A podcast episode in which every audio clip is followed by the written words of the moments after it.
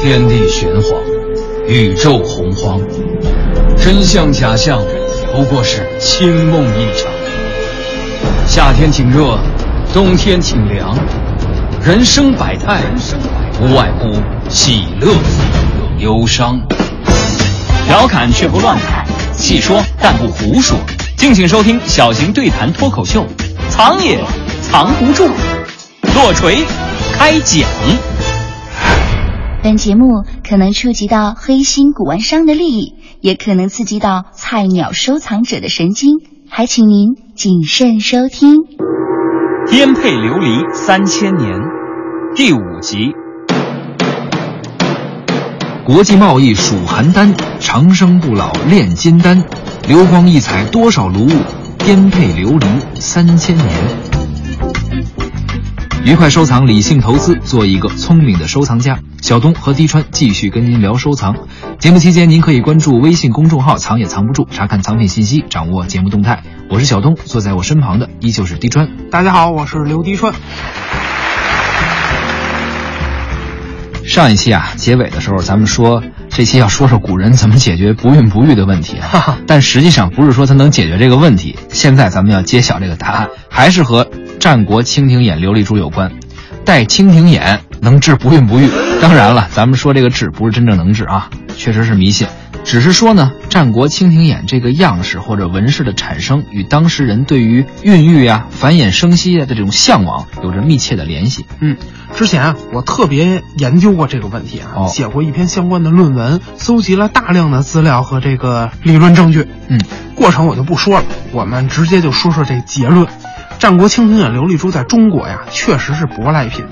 这种蜻蜓眼的纹饰确实没有出现在早期的青铜器上，对，但是更早的新石器时代，中国的彩陶纹饰，你看从这个仰韶啊、大地湾呀、马家窑，马家窑，嗯对，整个中国的北方黄河流域广泛存在着这种类似于蜻蜓眼这种样子的彩陶纹饰。蜻蜓眼在琉璃珠上啊，我们管它叫蜻蜓眼。对，但是就像刚才说，我们在彩陶上也是有这种纹饰，嗯我们管它叫什么呢？叫乳乳纹纹。对啊，乳纹是什么呀？就像女性的乳房一样，嗯，它在我们中国古代洪荒时代象征着生命，生生不息呀、你看蜻蜓眼的这个眼纹，一层一层，同心圆一个套一个，对吧？象征着生殖，象征着个体自然人的生命是有限的，但群体的生殖呢，生生不息的繁衍是无限的。虽然彩陶收藏在我们嗯国内的古玩行中啊，还是比较偏门的小众嗯，不过呢，对彩陶的纹样呢，我也有那么一点了解。嗯，不光是你说的那种乳纹，还有鱼纹。对，咱们国家最重要的彩陶国宝，一九五五年陕西省西安市半坡遗址出土的彩陶人面鱼纹盆，对，那是国博的镇馆之宝啊。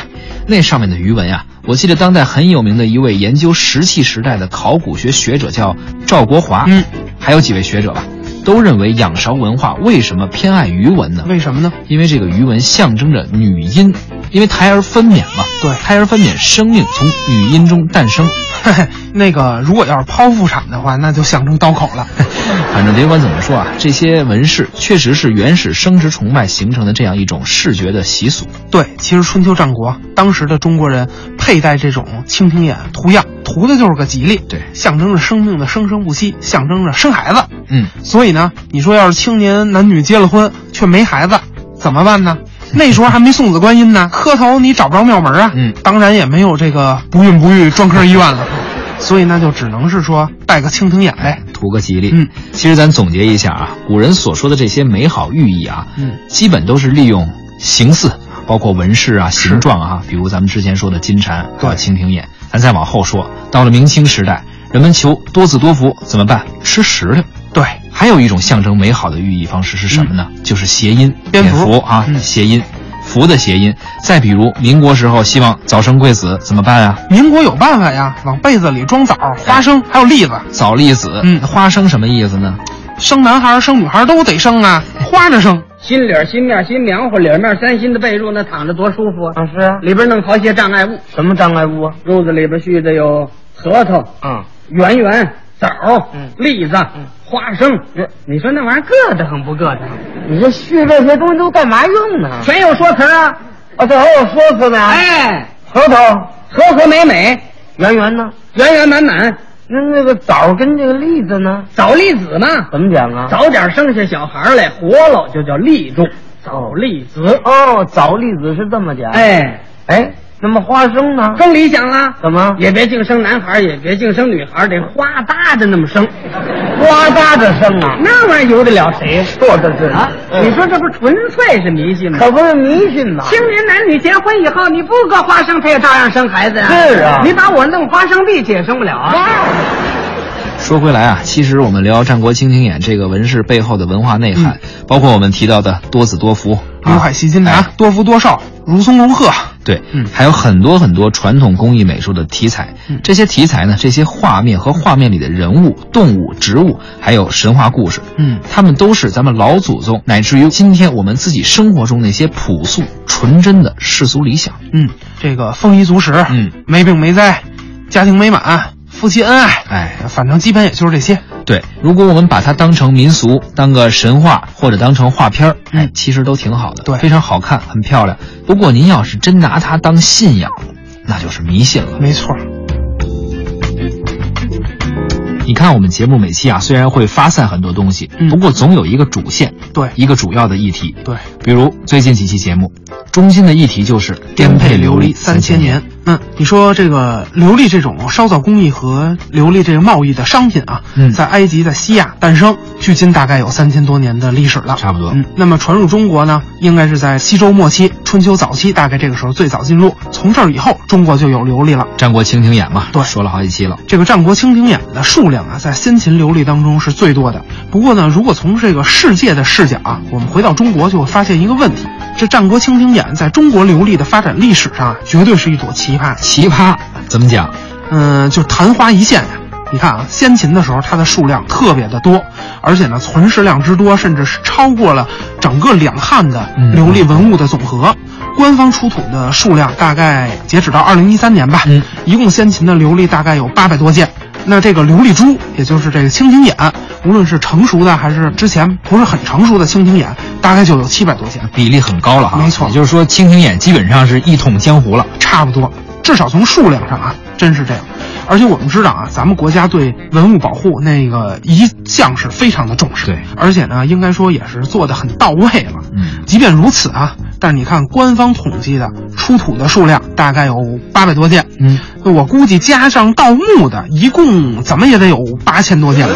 这么保护非法渠道的文物还有这么多吗？可说呢，就是这么保护，起码得这数，我觉得。你这么肯定，难不成剩下那七千多件都跟你家搁着呢？嘿，我求求你了，咱之前不是说过战国蜻蜓眼是什么寓意吗？多子多福啊！我要是有七千二百多件儿，你这得保佑我生多少孩 子呀？ 忒吉利了，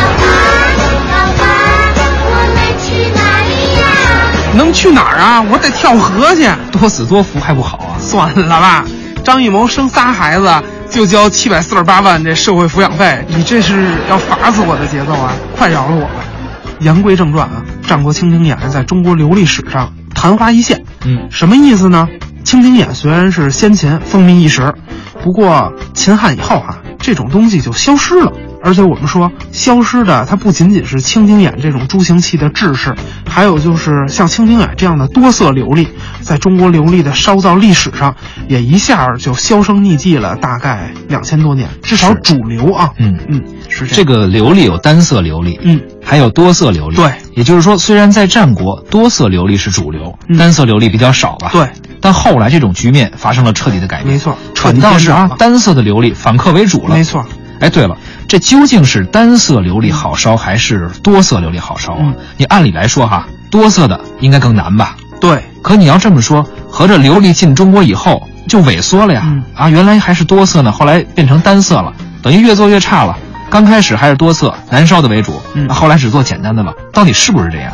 呃，我觉得这个问题啊，专业性比较强，单色和多色哪个好做，不能一概而论。如果我们粗略的说啊，以世界范围来看，那确实是多色的会难一些，因为呢，琉璃烧制的这个历史，它是从单色到多色，它有这么一个过程。不过呢，就我们中国而言，因为实际上单色琉璃和双色琉璃是同时传入中国的，那么进入中国以后，它是同时向后发展的。同时到先秦，对，那么在先秦这一个时间段，两个琉璃烧造技艺是同时发展的。这样呢，呃，琉璃刚刚传入，反倒是单色琉璃，其实在中国烧的会比较难。那为什么呢？啊，因为呢，多色琉璃虽然从琉璃本身的烧造工艺上它比较复杂，嗯但是中国人最初烧造的单色琉璃，它在造型上的烧造难度特别的高。啊，对，远非同时代的西方能匹敌，差太远了。啊所以就应该这么说，呃，琉璃在传入中国以后，啊、单色琉璃应该是中国烧的是全世界最好的。要求造型更复杂。对，因为它在造型上，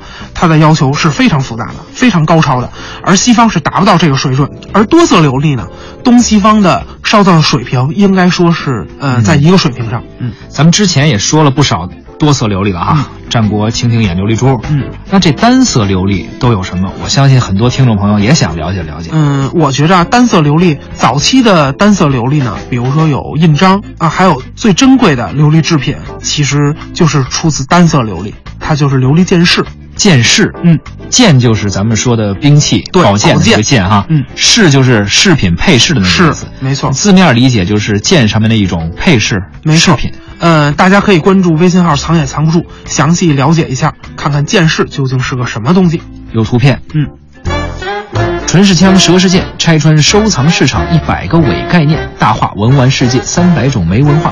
敬请收听小型收藏对谈脱口秀，《藏也藏不住之颠沛流离三千年》。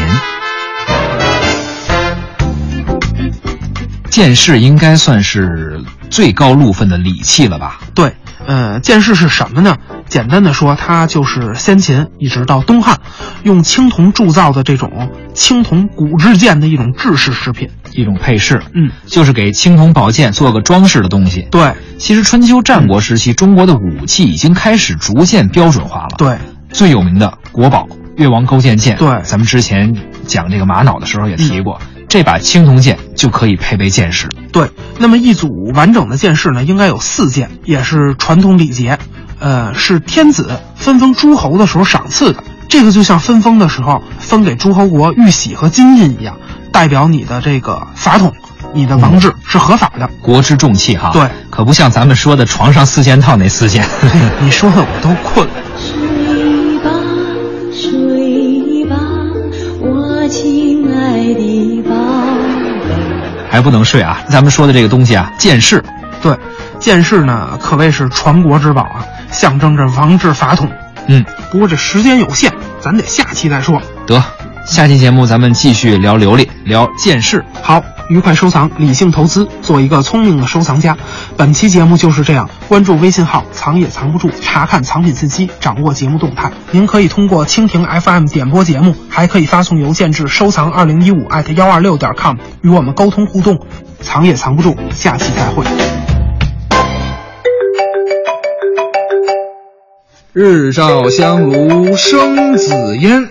喂，您好，你是刘迪川不哪位？装啥装啊！你整的跟没事人似的两，昨晚岸啊上好猿事你声都忘了是啼吧？哦哦，我不是送了你一颗十八眼的天珠吗？废话，正经的天珠最多九眼，你当我二傻子两不岸知道啊猿？声蒙啼谁不呢？住，那热心听众啊哎，呦我靠！你净扯那没用的，难你关干了白干呐！到时候找我老公削死不你！白养，不白岸养，一定负责到猿声底。以后啼不看好你住们。家那破狗，别逮谁跟谁配疑是银河。我们家花花要是有啥事儿，九天我跟你没完！一定一定。好事。